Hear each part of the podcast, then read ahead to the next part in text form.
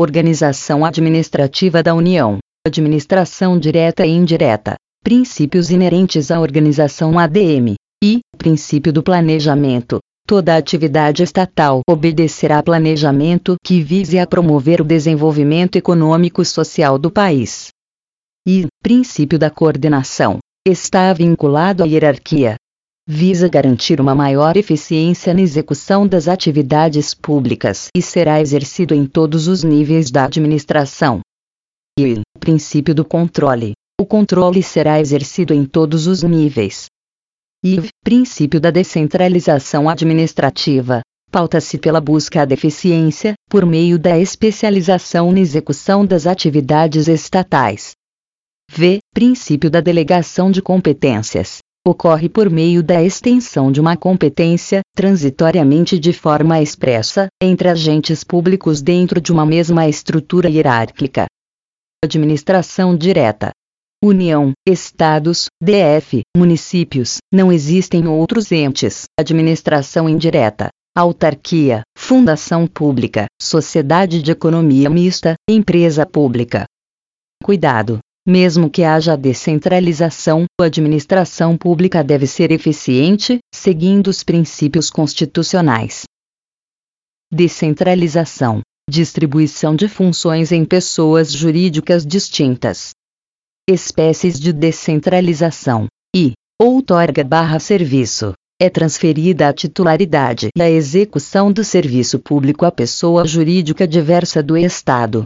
Para a doutrina majoritária, a outorga é conferida somente a pessoas jurídicas de direito público, e é transferida da titularidade e execução do serviço à pessoa jurídica, sem, contudo, afastar o controle estatal.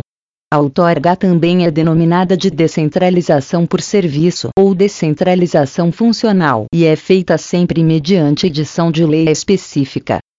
E delegação barra colaboração. Apenas a execução é transferida, permanecendo-se, portanto, a titularidade por conta do Estado. A delegação é feita para particulares, mediante a celebração de contratos ou ausentes da ad indireta regidos pelo direito privado. A delegação também é chamada de descentralização por colaboração.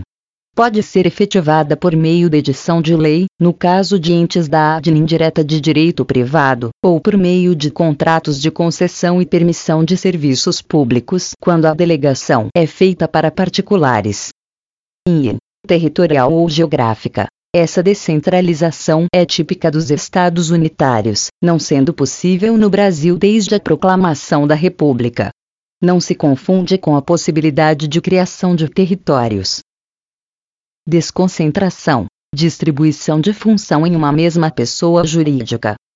Cuidado! Há subordinação somente na desconcentração. Cuidado! Não há hierarquia na descentralização. O órgão público não tem personalidade jurídica e não pode ser sujeito de direitos e deveres. 1. O ato praticado pelo órgão é inerente à pessoa jurídica a qual ele está vinculado. Teoria do órgão barra imputação volitiva, importante. Teoria da institucionalização. Não obstante não tenham personalidade jurídica própria, determinados órgãos públicos, em razão da sua atuação, podem ganhar vida própria. Exemplo: Exército. 2. A lei pode atribuir capacidade processual a alguns órgãos, independentes e autônomos. Exemplo: MP e Defensória. Importante: STJ. A Câmara dos Vereadores não possui personalidade jurídica, somente podendo demandar em juízo para defender seus direitos institucionais. STJ os TRFS, por não possuírem PJ, mas, apenas, personalidade judiciária, somente poderão estar em juízo, excepcionalmente, para a defesa das prerrogativas institucionais, concernentes à sua organização e ao seu funcionamento. Cuidado! Órgão público deve ter CNPJ próprio, diretamente ligado ao CNPJ da pessoa jurídica a que está vinculado. Classificação dos órgãos. E, quanto à posição barra hierarquia estatal, 1. Um, independentes. Não estão subordinados a ninguém. Encontram-se no topo da hierarquia do poder estatal. Têm origem constitucional e representam cada um dos poderes. Ense. Presidente da República, governador. 2. Autônomos, imediatamente subordinados aos órgãos independentes. Gozam de ampla autonomia, são órgãos diretivos. Ense. Ministério da Fazenda, SSP. 3. Superiores, possuem apenas poder de direção e controle sobre determinados assuntos específicos. Não têm autonomia, nem independência. Conservam poder de decisão. ENSE, Secretaria da RFB, Procuradorias Estaduais. 4. Subalternos. São órgãos com reduzido poder de decisão, órgãos de mera execução. Observação: o MP, apesar de não ser um poder, para alguns doutrinadores, ocupa a posição de órgão independente. E, quanto à atuação funcional, um singular é um órgão de um único titular. Nesses casos, a manifestação desse agente se confunde com a manifestação do órgão. Ense, Presidência da República. 2. Colegiado esses órgãos atuam e decidem pela manifestação da vontade de seus membros, funcionando por um colegiado de agentes, em observância ao estatuto ou regimento interno. ENSE, Assembleia Legislativa. E, quanto à estrutura, 1. Um, simples, também chamados de órgãos unitários. Possuem a estrutura formada por única unidade orgânica, possuem só um centro de competência. 2. Compostos, reúnem órgãos ligados à sua estrutura, ensejando desconcentração e divisão de atividades ex. Congresso Nacional. IV. Quanto às funções. 1. Ativos. São órgãos que sempre atuam diretamente no exercício da função administrativa. Tem a função de prestação de serviços públicos, execução, etc. ESE, Polícia Federal, Secretaria de Saúde. 2. Consultivos aqueles que atuam na emissão de pareceres jurídicos. Praticam atos opinativos, não agindo diretamente na prática desses atos. ENSE, MP. 3. Controle. São órgãos que atuam no controle dos demais. ENSE, TCU, CGU. V. Quanto ao âmbito de atuação. 1. Central. Aqueles que possuem atribuição em todo o território da pessoa jurídica a que está vinculada. 2. Local aqueles que têm competência apenas para atuar em determinado local. Teoria da manifestação da vontade do órgão. É a teoria aplicada hoje no Brasil para explicar que o agente age em nome do órgão. No entanto, já houve outras teorias, veja. 1. Teoria do mandato. Dispunha acerca do vínculo dos agentes públicos com a administração como um vínculo contratual. Essa teoria não prosperou. 2. Teoria da representação o agente público atuaria como representante do poder público. Essa teoria não vingou devido à impossibilidade de possível responsabilização do agente. Administração indireta, proveniente da descentralização. Tal descentralização ainda pode ser dividida em duas, veja. 1. Um, descentralização política, quando a pessoa descentralizada possui autonomia para a execução de suas atividades, com possibilidade de elaboração das próprias leis. É a descentralização feita pela CF, ao dividir a competência entre os entes federativos. 2. Descentralização administrativa, quando que existe é a criação de entes personalizados com poder de autoadministração e capacidade de gerir seus próprios negócios, entes da administração indireta, autarquias, inclusive as associações públicas, fundações públicas, empresas públicas, sociedades de economia mista. Cuidado! As associações públicas decorrem da edição da Lei 11.107.05, que criaram os chamados consórcios públicos. A estrutura federativa do Brasil não admite a criação de uma nova pessoa da administração indireta, diversa das que já existem. Nesse caso, quando um consórcio for formalizado com personalidade jurídica de direito público, será parte integrante da administração indireta e terá qualificação de autarquia. Características gerais: 1. Todas as entidades gozam de personalidade jurídica. Ou seja, não se confundem com o ente que os criou. Cada um desses entes é uma pessoa jurídica titular de direitos e obrigações. Para isso, eles possuem patrimônio próprio e capacidade de autoadministração.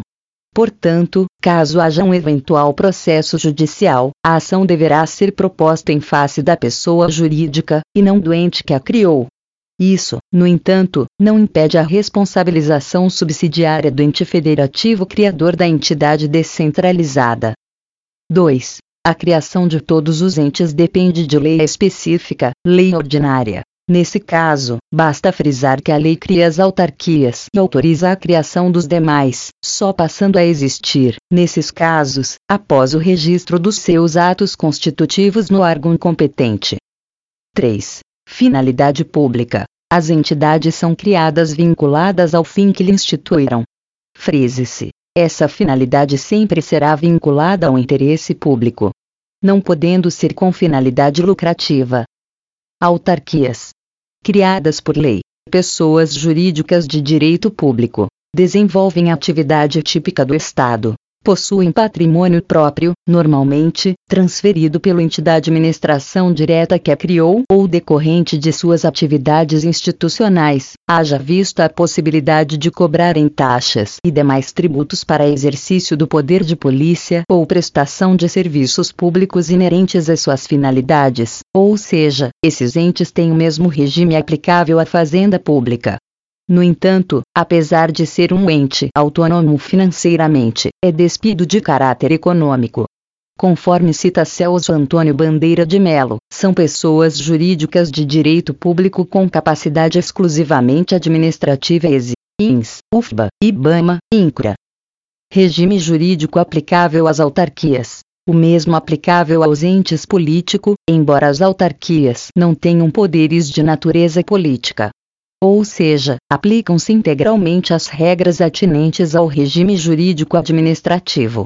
Veja: a. Privilégios processuais. Segundo o CPC, a Fazenda Pública goza de prazos dilatados para manifestação em juízo. Nesse caso, as autarquias também gozarão em dobro para todas as suas manifestações processuais. Cuidado! Não existe mais prazo quadriplicado. Cuidado! As ações de rito especial, como mandado de segurança e habeas data, não seguem as regras de dilatação de prazo, mantendo-se o prazo simples para o poder público. Além disso, a Fazenda Pública goza de garantias de duplo grau de jurisdição obrigatório. Trata-se da remessa necessária de decisões desfavoráveis ao poder público. Cuidado! Apesar de a súmula 620 do STF estabelecer que as entidades autárquicas não gozam do direito de reexame necessário, o entendimento mais moderno afasta a aplicação dessa súmula. Portanto, as autarquias também gozam dessa garantia. Importante: o duplo grau obrigatório só se aplica quando a condenação for superior a 1 mil salários mínimos para a União e respectivos entes da ADN indireta de direito público. 2. 500 salários mínimos para os estados, DF capitais 3. 100 salários mínimos para os demais municípios e suas autarquias e fundações de DIR. Público. Cuidado! Não se aplica a remessa necessária quando a sentença estiver fundada em Súmula de Tribunal Superior, Acordão Dostfo STJ em julgamento de recursos repetitivos, entendimento firmado em incidente resolução ou assunção de competência, entendimento coincidente com orientação vinculante firmada no âmbito do próprio ente. Outro sim, o poder público está dispensado de efetivar o depósito de 5% sobre o valor da causa para propositura de ação rescisória, caso a ação julgada improcedente, consoante o CPC. Além disso, não se exige adiantamento das custas processuais por parte do Estado. Frise-se. Isso não se aplica para honorários periciais, que a Fazenda Pública deve depositar. Os créditos das autarquias são cobrados por meio de execução fiscal. Por fim, os débitos judiciais das entidades autárquicas são pagos por meio da ordem cronológica dos precatórios. Sendo assim, as autarquias terão sua própria fila de precatórios, que não se confunde com a do ente federativo responsável por sua criação. B. Privilégios fiscais. São beneficiadas pela imunidade tributária recíproca De fato, é vedado à União, aos estados, ao DF e aos municípios instituir impostos sobre o patrimônio, renda ou serviços uns dos outros, configurando o que a doutrina designa de imunidade recíproca. Ressalta-se que, não obstante seja denominada imunidade tributária, essa garantia abrange tão somente os impostos, não se estendendo às demais espécies tributárias. C. Responsabilidade civil em regra, objetiva, seguindo a teoria do risco administrativo. Frise-se que a entidade direta responsável pela sua criação será subsidiariamente responsável pelos danos causados por essa entidade. D. Contratos. Contratos administrativos. E. Regime de pessoal. Serão considerados agentes públicos, na categoria servidores públicos, no âmbito federal, são regidos pela 8.112-90. Ressalta-se. Não se admite mais o ingresso de servidores seletistas para prestação de serviços nos entes da administração direta, autárquica e fundacional. Assim, os servidores das autarquias são chamados de estatutários. Cuidado! O STF já se manifestou no sentido de que a Justiça Comum será responsável para analisar as controvérsias decorrentes desta relação de trabalho. F. Atos administrativos. Os atos praticados pela autarquia ostentam a qualidade de atos administrativos, podendo, esse ente, revogá-los ou anulá-los. G. Bens. São públicos e, portanto, são protegidos pelo regime próprio aplicável a esses bens. Sendo assim, os bens das autarquias são impenhoráveis. H. Controle. As autarquias são controladas pelo ente da administração direta responsável pela sua criação. Vale salientar que não se configura hierarquia, conforme supracitado. I. Prescrição. Prescrição quinquenal. Prescreve em cinco anos, contados da data do ato ou fato do qual se originarem. Autarquias profissionais. O STF julgou que os conselhos reguladores de profissão têm natureza jurídica de autarquia, uma vez que atuam no poder de polícia. Tendo, inclusive, o poder de deslocar a competência das ações em que seja parte para a Justiça Federal nos moldes do art. 109 da CF. No que diz respeito às anuidades cobradas pelas entidades, a doutrina e jurisprudência já pacificaram o entendimento de que ostentam a qualidade de tributos federais, sendo, portanto, obediente ao princípio da legalidade, tratando-se, portanto, de exceção à natureza tributária. Seu pessoal deve seguir o regime estatutário. Cuidado! O AB é entidade sui generis, e não autarquia. Autarquias territoriais, a criação de territórios pelo ente estatal é manifestação da descentralização política, e não administrativa. Por isso, os territórios não fazem parte da administração indireta no Brasil. Isso é apenas aplicável aos países unitários. Portanto, no Brasil, os territórios são desmembramentos políticos.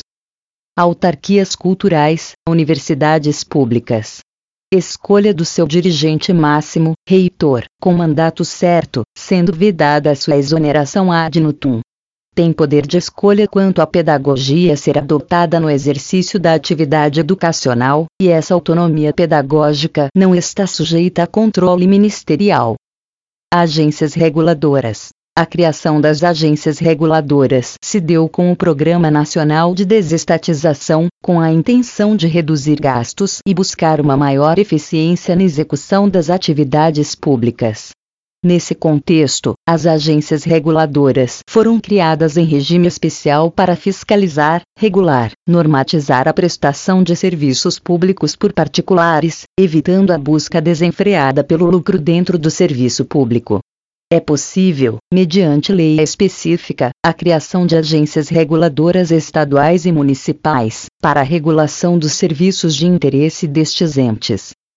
Regime especial. Maior independência e autonomia, mas ainda é sujeita à supervisão ministerial, a nomeação diferenciada dos dirigentes e mandato certo, significando que o agente não será exonerado livremente, por vontade do órgão de controle. Essas agências, inclusive, gozam de poder normativo, não podendo ultrapassar os limites. Vale ressaltar que a doutrina entende que esse poder normativo deve ter baixa incidência normativa.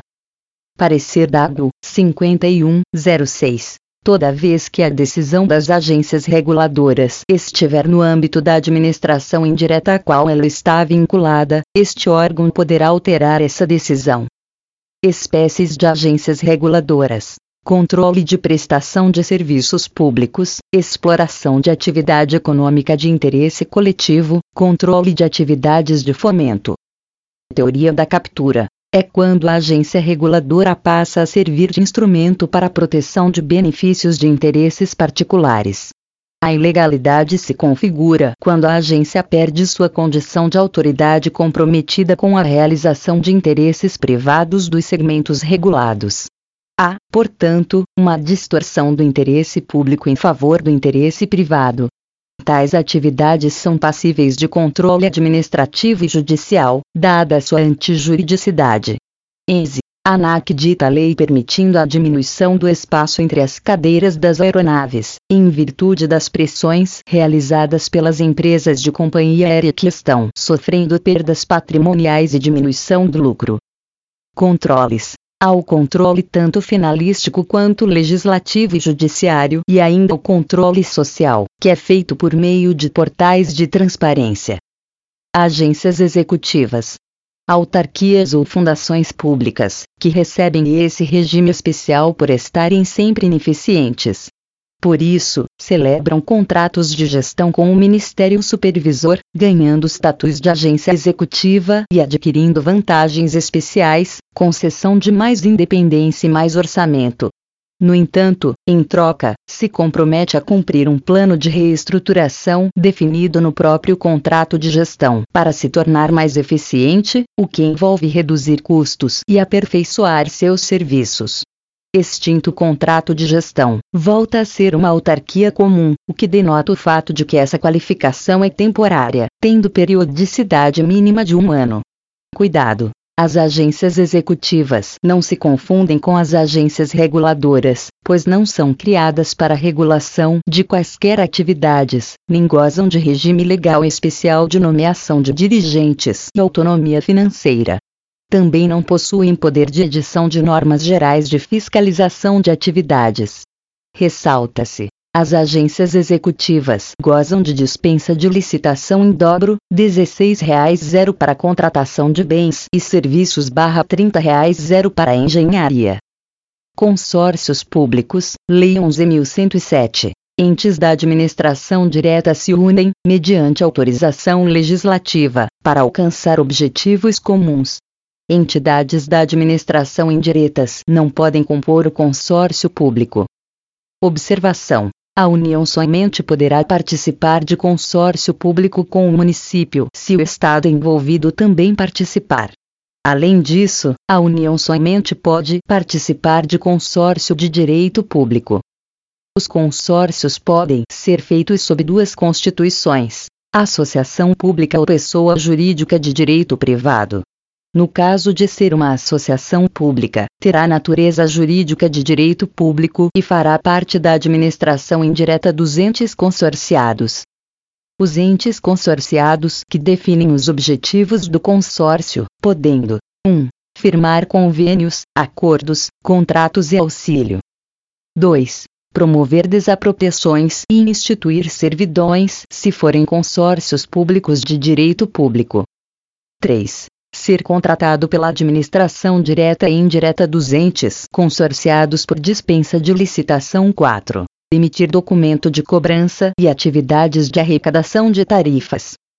5. Outorgar concessão, permissão e autorização de serviços públicos. Constituição. Antes do contrato, há um protocolo de intenções. São cláusulas do protocolo de intenções denominação, finalidade, prazo, sede, área de atuação, previsão se será associação pública ou PJ de direito privado.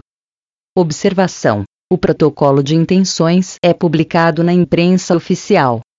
Observação 2: os entes podem ceder servidores. Assembleia Geral toma as decisões do consórcio. Cada ente federado terá direito a um voto.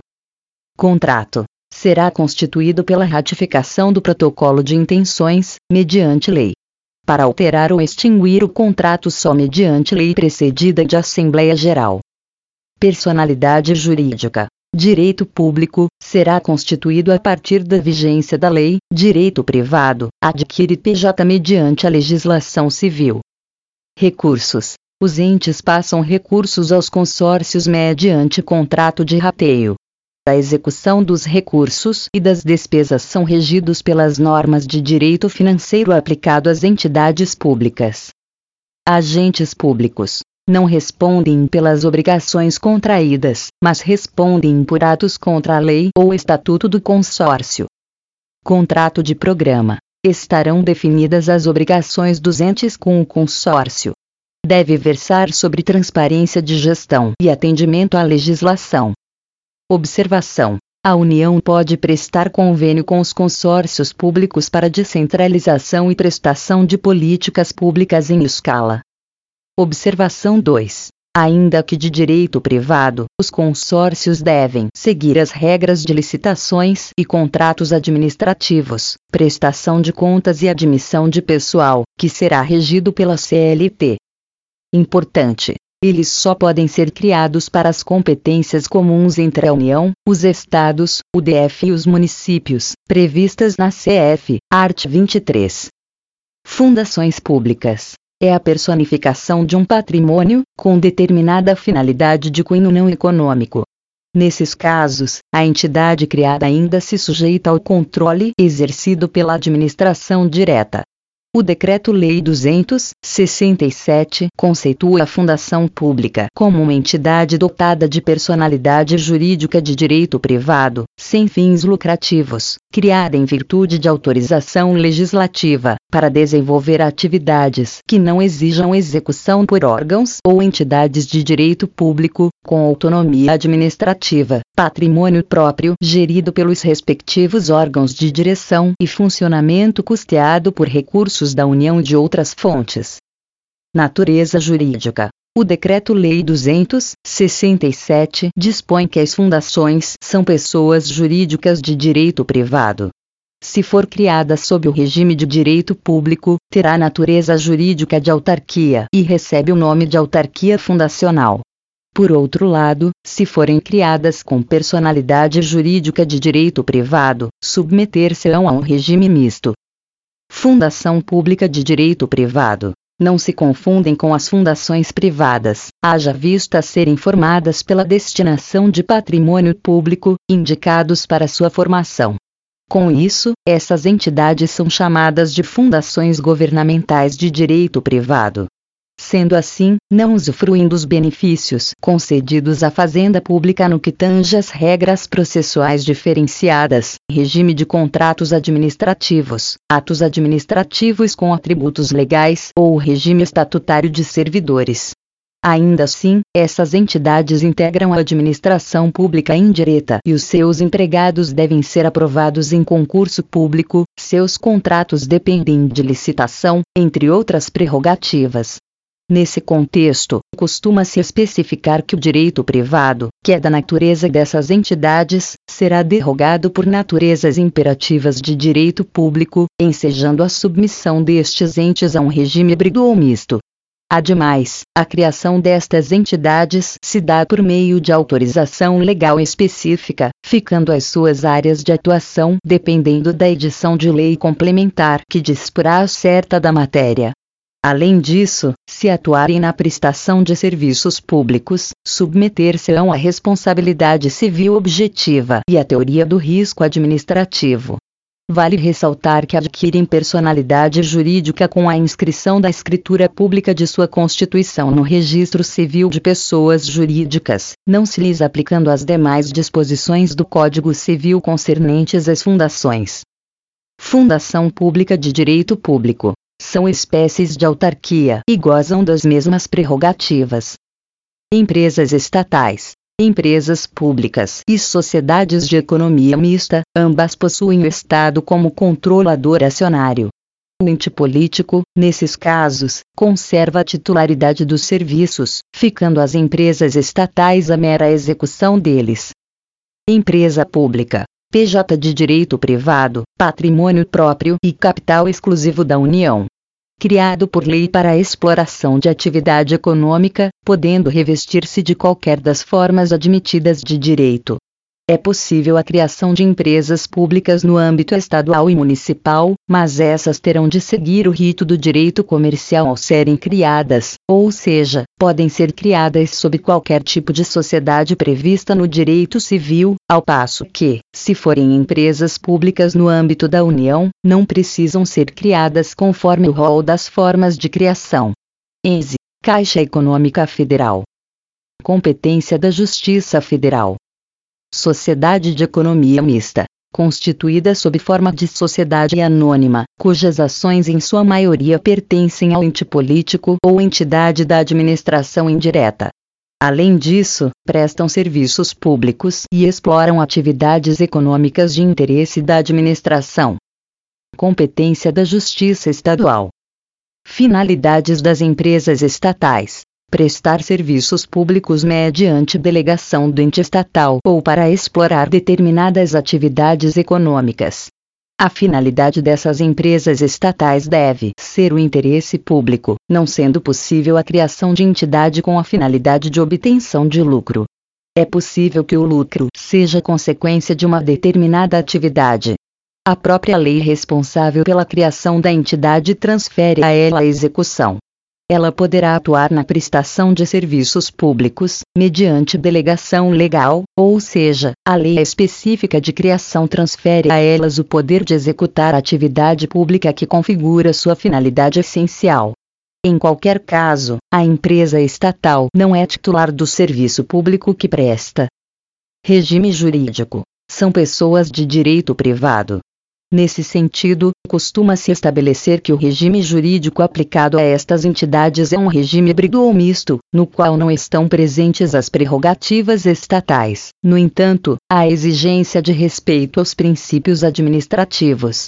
Para as entidades prestadoras de serviço público, o regime híbrido se aproxima do direito público, ao passo que, nas exploradoras de atividade econômica, o regime se aproxima do direito privado. Criação e extinção. Lei autoriza, não pode ser lei genérica, mas sim, lei específica. Nesse sentido, as empresas estatais não podem criar subsidiárias sem permissão legal expressa. Cuidado! A doutrina vem se posicionando no sentido de que a lei responsável pela criação da empresa estatal pode, previamente, autorizar a criação de suas subsidiárias, não sendo necessária a edição de uma lei específica para cada subsidiária. Responsabilidade civil. Caso sejam prestadoras de serviços públicos, há responsabilidade objetiva. Por sua vez, caso seja exploradora de atividade econômica, a regra é que seja definida pelo direito privado. Bens das empresas estatais. Sejam estas empresas prestadoras de serviço público ou exploradoras de atividades econômicas, não se admite a aplicação do regime precatórios, ou seja, não ostentem a qualidade de fazenda pública. Cuidado! O STF já pacificou o entendimento de que a empresa de Correios e Telégrafos goza de regime similar ao aplicado à fazenda pública, gozando, inclusive, de impenhorabilidade. Privilégios processuais não há, visto que são de regime de direito privado. Regime tributário é aplicado mesmo definido às empresas privadas. Ou seja, não poderão gozar de privilégios fiscais não extensivos às do setor privado. Cuidado! Isso não se aplica à empresa brasileira de Correios e Telégrafos que, conforme já explicitado, segue o regime aplicável à fazenda pública.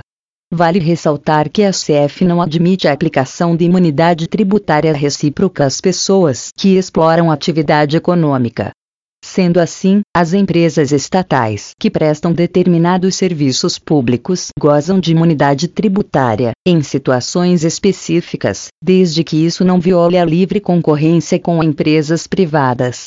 Cuidado! As sociedades de economia mista prestadoras de ações e serviços de saúde, cujo capital social seja majoritariamente estatal, gozam de imunidade tributária prevista na CF.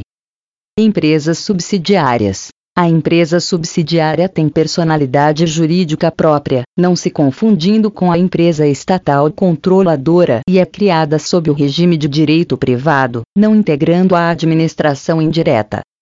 Aprofundando para provas subjetivas. A aplicação da lei de falências quando estas entidades forem exploradoras de atividade econômica, isso porque o texto constitucional determina que elas, necessariamente, seguirão o mesmo regime aplicável às empresas privadas. Nesse sentido, a legislação, ao afastar a incidência do regime falimentar para empresas estatais, quis definir somente que tal regime não se aplica às empresas estatais que atuem na prestação de serviço público, sobre a responsabilização subsidiária dos entes da administração direta, somente se configura em casos de entidades que atuam na prestação de serviços públicos. Em casos de exploração econômica, não há que se falar em responsabilização subsidiária do ente estatal, Logo, a legislação de falências não se pode aplicar às empresas públicas e sociedades de economia mista que prestam serviços públicos, inclusive porque há impenhorabilidade dos bens atrelados à prestação de serviço, sendo impossível a concorrência de credores. Jurisprudência sobre o assunto. Súmulas STF. Súmula 517. As sociedades de economia mista só têm fórum na Justiça Federal quando a União intervém como assistente ou opoente. Súmula 556. É competente a Justiça Comum julgar as causas em que a parte sociedade de economia mista. Súmula 620. A sentença proferida contra autarquias não está sujeita a reexame necessário, salvo quando sucumbente em execução de dívida ativa. Súmulas STJ. Súmula 39. Prescreve em 20 anos a ação para ver indenização, por responsabilidade civil, de sociedade de economia mista. Súmula 42. Compete à Justiça Comum Estadual processar julgar as causas cíveis em que a parte sociedade de economia mista e os crimes praticados em seu detrimento. Súmula 66 compete à Justiça Federal processar julgar execução fiscal promovida por Conselho de Fiscalização Profissional. Súmula 116. A Fazenda Pública e o EMP têm prazo em dobro para interpor agravo regimental no STJ. Súmula 150 compete à Justiça Federal decidir sobre a existência de interesse jurídico que justifique a presença, no processo, da União, suas autarquias ou empresas públicas. Súmula 175. Descabe o depósito prévio nas ações rescisórias propostas pelo INS. Súmula 232. A fazenda pública, quando parte no processo, fica sujeita à exigência do depósito prévio dos honorários do perito, Súmula 324. Compete à Justiça Federal julgar e processar ações de que participa a Fundação Habitacional do Exército, equiparada à entidade autárquica federal, supervisionada pelo Ministério do Exército. Súmula 333. Cabe MS contra ato praticado em licitação promovida por empresa pública e sociedade de economia mista. Súmula 497. Os créditos das autarquias federais preferem aos créditos da fazenda estadual, desde que coexistam penhoras sobre o mesmo bem. Súmula 514. A SEF é responsável pelo fornecimento dos extratos das contas individualizadas vinculadas ao FGTS dos trabalhadores participantes do FGTS, inclusive para fins de exibição em juízo, independentemente do período em discussão. Súmulas do TST. Súmula 390. O servidor seletista da administração direta, autárquica ou fundacional é beneficiário da estabilidade previsto na CF, ao passo que, ao empregado de empresa pública ou de sociedade de economia mista, ainda é admitido mediante aprovação em concurso público, embora não seja garantida a estabilidade.